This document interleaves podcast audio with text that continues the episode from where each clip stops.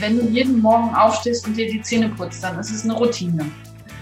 Wenn du jeden Morgen aufstehst, dir die Zähne putzt und dich dabei im Spiegel anlächelst und denkst, boah, was bin ich für ein toller Kerl, dann ist es ein Ritual.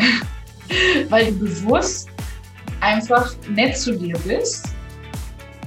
Ja, wir haben ja beim letzten Mal schon angedeutet, dass wir uns mit Ritualen und der Visualisierung des Ganzen in unseren Räumen beschäftigen wollen. Und das machen wir doch jetzt hier gleich mal zusammen. Hallo Sebastian. Hallo Sandra, ganz spannend, Sarah und Seba, heute in der neuen Folge und Visualisierung Rituale. Äh, Ritual. Was, also erstmal das Thema Ritual. Was verbindest du denn damit, Sandra, Ritual? Also für mich so ein bisschen Rituale. Keine Ahnung, was entsteht ein spontanes Bild? Äh, Naturstammvölker zelebrieren irgendwas um Feuer. Ist das ein Ritual? Das ist auch ein Ritual. Hat aber, aber nichts glaub, damit zu tun. Das, das, sind nicht die, die wir, über die wir heute sprechen wollen. Hast du ein schönes Beispiel? Genau, also wir hatten ja beim letzten Mal schon das Ritual des morgendlichen Bettenmachens besprochen. Das äh, sich zu visualisieren ist natürlich dann äh, nicht ganz so dringend nötig. Das gehört einfach nur in die Routine. Vielleicht ist Routine auch ein, ein besserer Begriff. Ähm, wenn wir uns gewisse Dinge einfach machen wollen, dann ist es natürlich sinnvoll, ähm, eine Routine zu schaffen. Aber Routinen haben auch so einen leichten negativen Touch.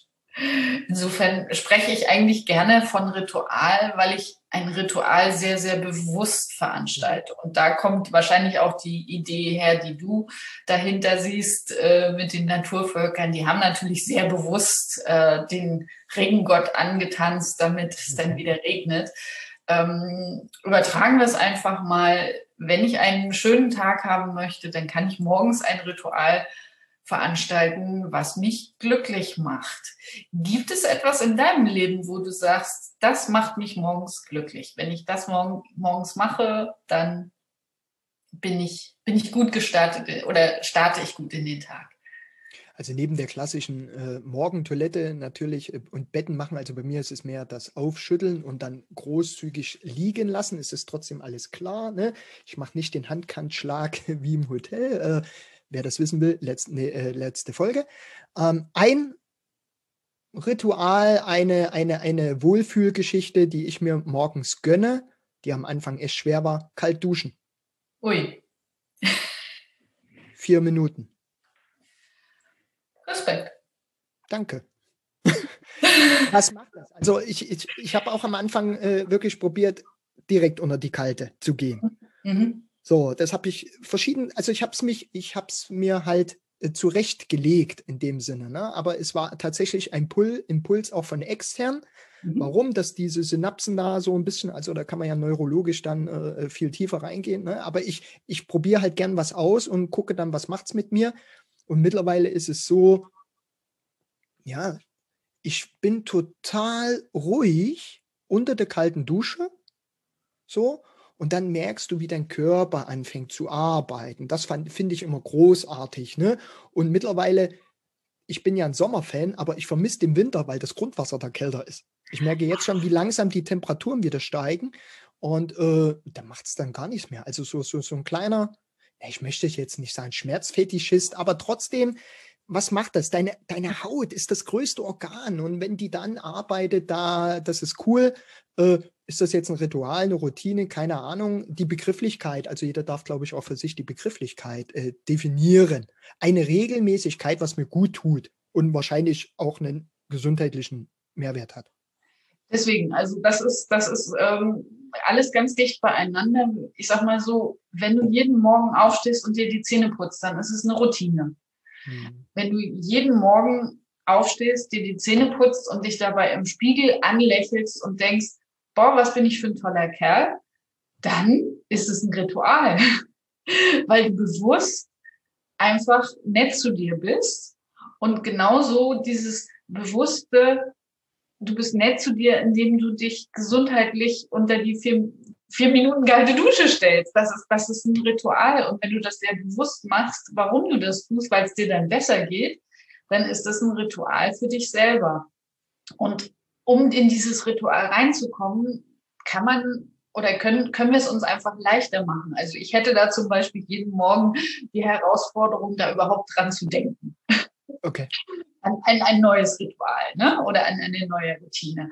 Und da ist es eben dann die Möglichkeit, mir das visuell in den Raum zu holen. Und wenn ich jetzt sage, ich will glücklich sein, dann könnte, könnte im Prinzip ein Post-it mit einem glücklichen Smiley am Spiegel im Bad mich daran erinnern, dass ich ja gleich, wenn ich unter die Dusche gehe, vier Minuten, ich würde nicht mit vier Minuten anfangen, aber dass ich das mit dem kalten Wasser ausprobieren will. Ja? Zehn Sekunden. Ja. Sekunden, konnte ein bisschen steigern. Genau, und dann wäre das Post-it schon eine Feng Shui-Maßnahme, weil es ah, cool. mich mit meinem zukünftigen Ich verbindet, was in Zukunft regelmäßig kalt duschen will. Ne? Und das ist, das ist, da ist das Post-it eine Option.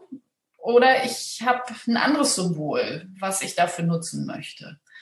Und, und so geht es eben darum, unsere Ideen, die wir, die wir verändern wollen, also diese Ritual, Rituale oder ähm, Routinen zu durchbrechen. Ne? Wenn, ich, wenn ich mich gesund ernähren möchte in Zukunft, dann ist es vielleicht sinnvoll, wenn auch jeden Tag ein frischer Apfel da ist ne? in der Küche. Und dann, wenn ich sage, ich will jeden Morgen joggen gehen, dann ist es vielleicht hilfreich, wenn die Jogging-Schuhe doch mal im Weg stehen.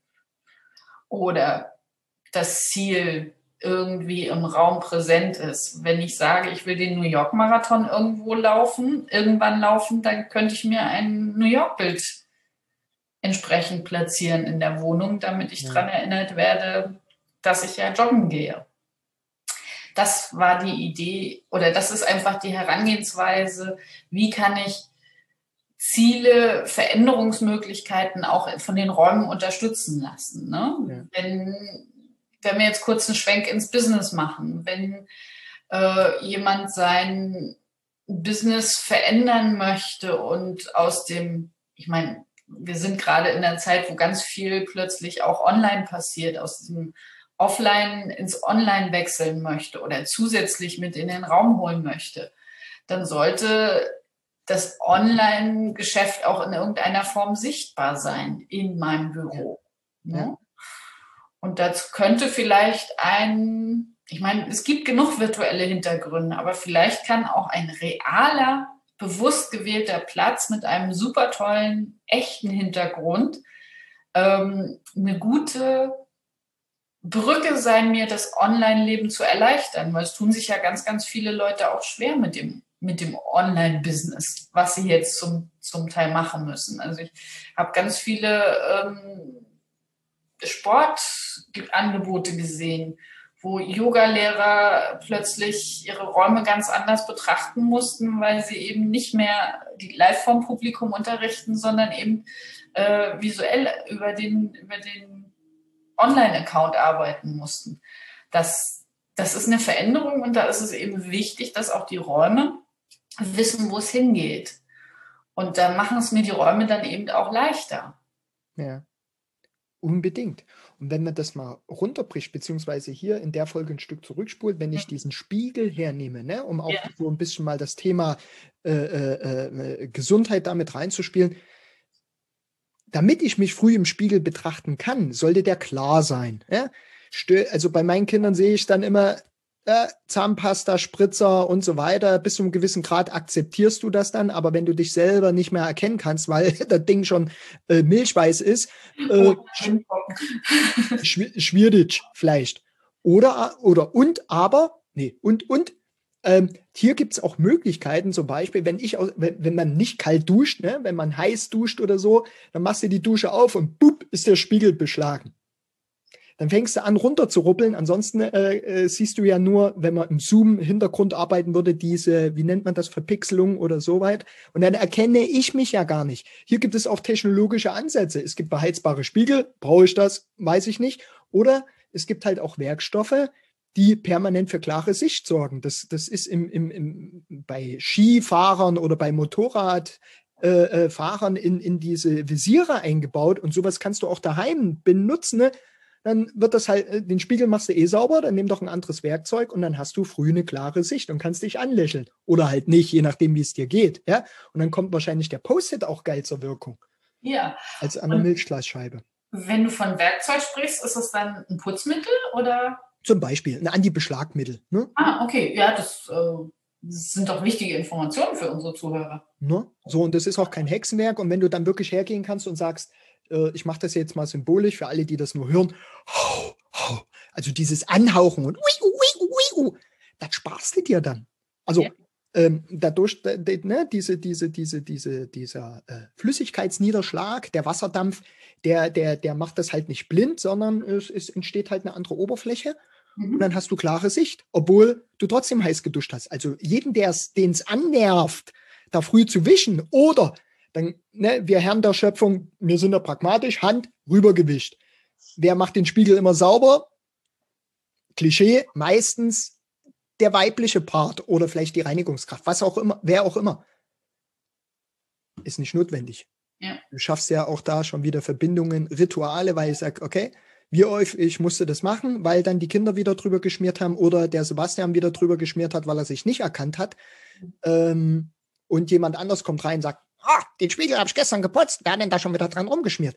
Das sind Situationen, die kann man sich sparen durch den Einsatz von klugen Materialien. Das ist dein Fachgebiet. Ja, lasst uns mal teilhaben an euren Ritualen. Schreibt uns mal. Wir sind total gespannt, weil wir lernen ja auch von euch und damit wir auch gewisse Themen vielleicht auch vertiefen können oder auch mal von einem anderen Blickwinkel betrachten, liebe Sandra. Das würde ich total gerne. Ich liebe Fragen, die ich beantworten kann. Sehr gut. Damit die Sandra das machen kann, abonniert hier den Kanal, folgt der Sandra Raumwirkung, schaut an die Website rein, findet ihr alles in den Beschreibungen und bis zum nächsten Mal.